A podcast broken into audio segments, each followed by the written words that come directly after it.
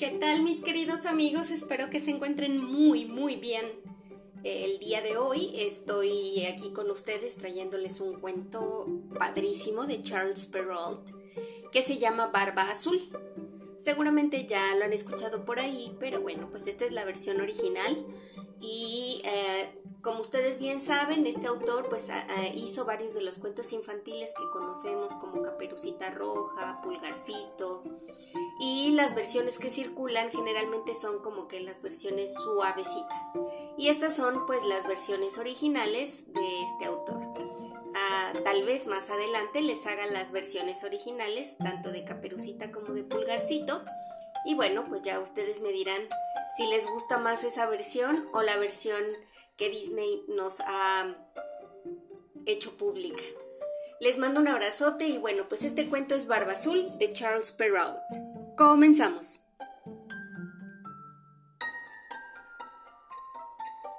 Érase una vez un hombre que tenía hermosas casas en la ciudad y el campo, vajilla de oro y plata, muebles forrados en finísimo brocado y carrozas todas doradas. Pero desgraciadamente, este hombre tenía la barba azul. Eso le daba un aspecto tan feo y terrible que todas las mujeres y las jóvenes le arrancaban de miedo en cuanto lo veían. Una vecina suya, dama distinguida, tenía dos hijas hermosísimas. Él le pidió la mano de una de ellas dejando su elección cuál querría darle. Pero ninguna de las dos quería casarse con él, y entre ellas se lo pasaban una a la otra, pues no podían resignarse a tener un marido con la barba azul. Pero lo que más les disgustaba era que ya se había casado varias veces y nadie sabía qué había pasado con esas mujeres. Barba Azul, para conocerlas, las llevó con su madre y tres o cuatro de sus mejores amigas y algunos jóvenes de la comarca a una de sus casas de campo, donde permanecieron ocho días completos. El tiempo se les iba en paseos, cacerías, pesca, bailes, festines, meriendas y cenas. Nadie dormía y se pasaban la noche entre bromas y diversiones. En fin, todo marchó tan bien que la menor de las jóvenes empezó a encontrar que el dueño de la casa ya no tenía la barba tan azul y que era un hombre muy correcto. Tan pronto hubieron llegado a la ciudad, quedó arreglada la boda. Al cabo de un mes, Barba Azul dijo a su mujer que tenía que viajar a provincia por seis semanas. A lo menos, debido a que tenía un negocio importante. Le pidió que se divirtiera en su ausencia, que hiciera venir a sus buenas amigas, que las llevara al campo si lo deseaban, que se diera sus gustos. He aquí, le dijo, las llaves de los dos guardamuebles. Estas son las de la vajilla de oro y plata que no se ocupa todos los días. Aquí están las de los estuches donde guardo mis pedrerías. Y esta es la llave maestra de todos los aposentos. En cuanto a esta llavecita, es la del gabinete al fondo de la galería de mi departamento. Puedes abrir todo Puedes ir a todos lados, pero te prohíbo entrar a este gabinete pequeño. Y te lo prohíbo de tal manera que si llegas a abrirlo, todo lo vas a poder esperar de mi cólera. ¿Entendiste? Ella prometió cumplir exactamente con lo que se le acababa de ordenar. Y él Luego de abrazarla, subió a su carruaje y emprendió su viaje. Las vecinas y las buenas amigas no se hicieron de rogar para ir a donde la recién casada. Tan impacientes estaban por ver todas las riquezas de su casa. No habiéndose atrevido a venir mientras el marido estaba presente, a causa de su barba azul, que les daba miedo. De inmediato, empezaron a recorrer las habitaciones, los gabinetes, los armarios de trajes, a cual de todos los vestidos más hermosos y más ricos.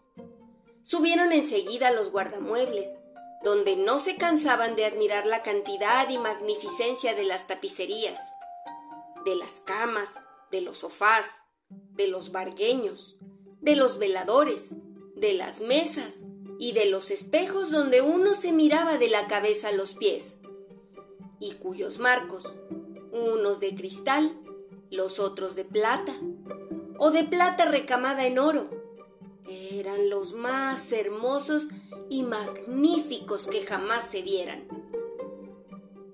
No cesaban de alabar y envidiar la felicidad de su amiga, quien, sin embargo, no se divertía nada al ver tantas riquezas, debido a la impaciencia que sentía por ir a abrir el gabinete del departamento de su marido.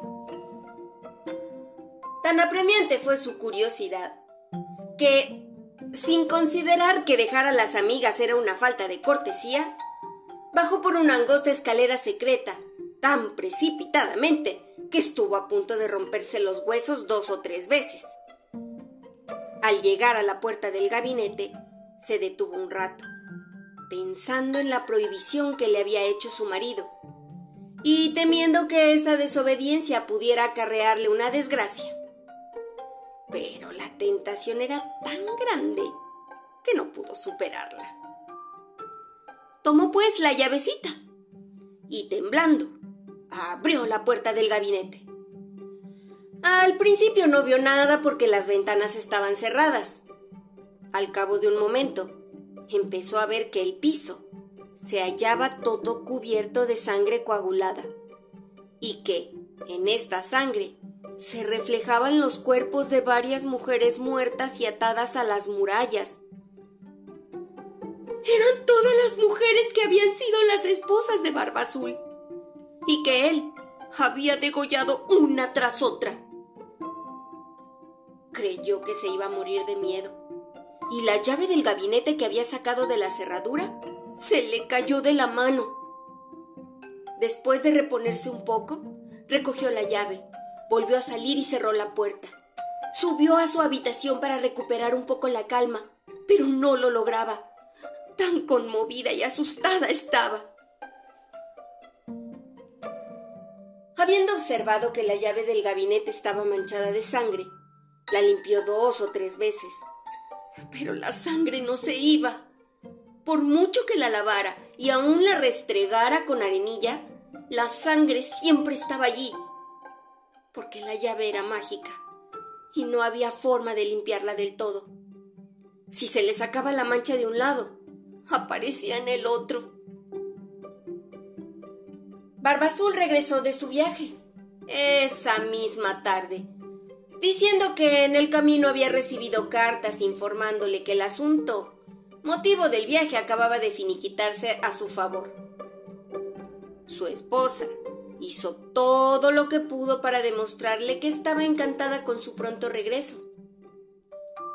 Al día siguiente, él le pidió que le devolviera las llaves y ella se las dio, pero con una mano tan temblorosa que él adivinó sin esfuerzo todo lo que había pasado. ¿Y por qué? La llave del gabinete no está con las demás. Ah, que haberla dejado allá arriba, sobre mi mesa. Bueno, pues no dejes de dármela pronto. La necesito. Después de aplazar la entrega varias veces, no hubo más remedio que traer la llave. Habiéndola examinado, Barba Azul le dijo a su mujer: ¿Por qué hay sangre en esta llave? No lo sé. Ah, respondió la pobre mujer, pálida como una muerta. ¿No lo sabes? Yo sí sé, y lo sé muy bien.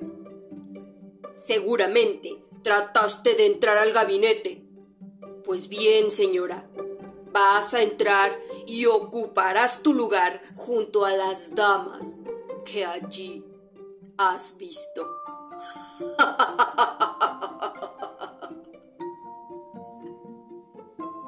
Ella se echó a los pies de su marido, llorando y pidiéndole perdón, con todas las demostraciones de un verdadero arrepentimiento por no haber sido obediente. Habría enternecido a una roca, hermosa y afligida como estaba, pero Barba Azul tenía el corazón más duro que una roca. Hay que morir, señora. Y de inmediato. Puesto que voy a morir, respondió ella mirándolo con los ojos bañados de lágrimas. Dame un poco de tiempo para rezarle a Dios. Ah, te doy medio cuarto de hora. Y ni un momento más. Cuando estuvo sola, llamó a su hermana y le dijo, Ana, hermana mía, te lo ruego, sube a lo alto de la torre para ver si vienen mis hermanos. Prometieron hoy venir a verme. Y si los ves, hazles señas para que se den prisa. La hermana Ana subió a lo alto de la torre y la pobre afligida le gritaba de tanto en tanto. Ana, la hermana respondía. No veo más que el sol que resplandece y la hierba que reverdece. Mientras tanto, Barba Azul, con un enorme cuchillo en la mano, le gritaba con todas sus fuerzas. Baja pronto, o subiré hasta allá. Espera un momento más. Por favor,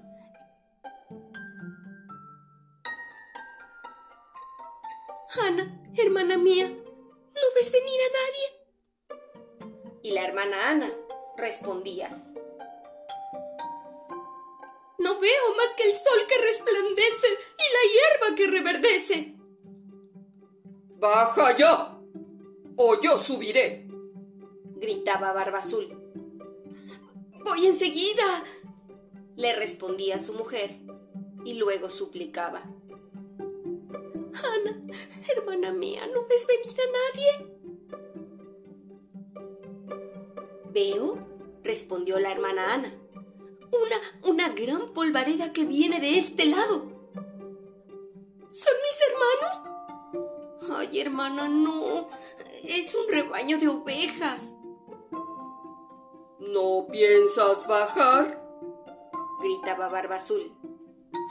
En un momento más, respondía su mujer, y enseguida clamaba. Ana, hermana mía, ¿no ves venir a nadie? Veo, respondió ella, a dos jinetes que vienen hacia acá, pero están muy lejos todavía. Alabado sea Dios, exclamó un instante después. Son mis hermanos. Les estoy haciendo señas tanto como puedo para que se den prisa. Barba Azul se puso a gritar tan fuerte que toda la casa temblaba. La pobre mujer bajó y se arrojó a sus pies, deshecha en lágrimas y enloquecida. Es inútil. Hay que morir, dijo Barba Azul. Luego, agarrándola del pelo con una mano y levantando la otra con el cuchillo, se dispuso a cortarle la cabeza.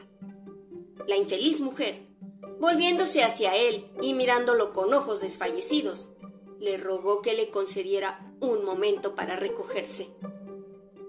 No, no, no, no, no, no, no, dijo él. Encomiéndate a Dios.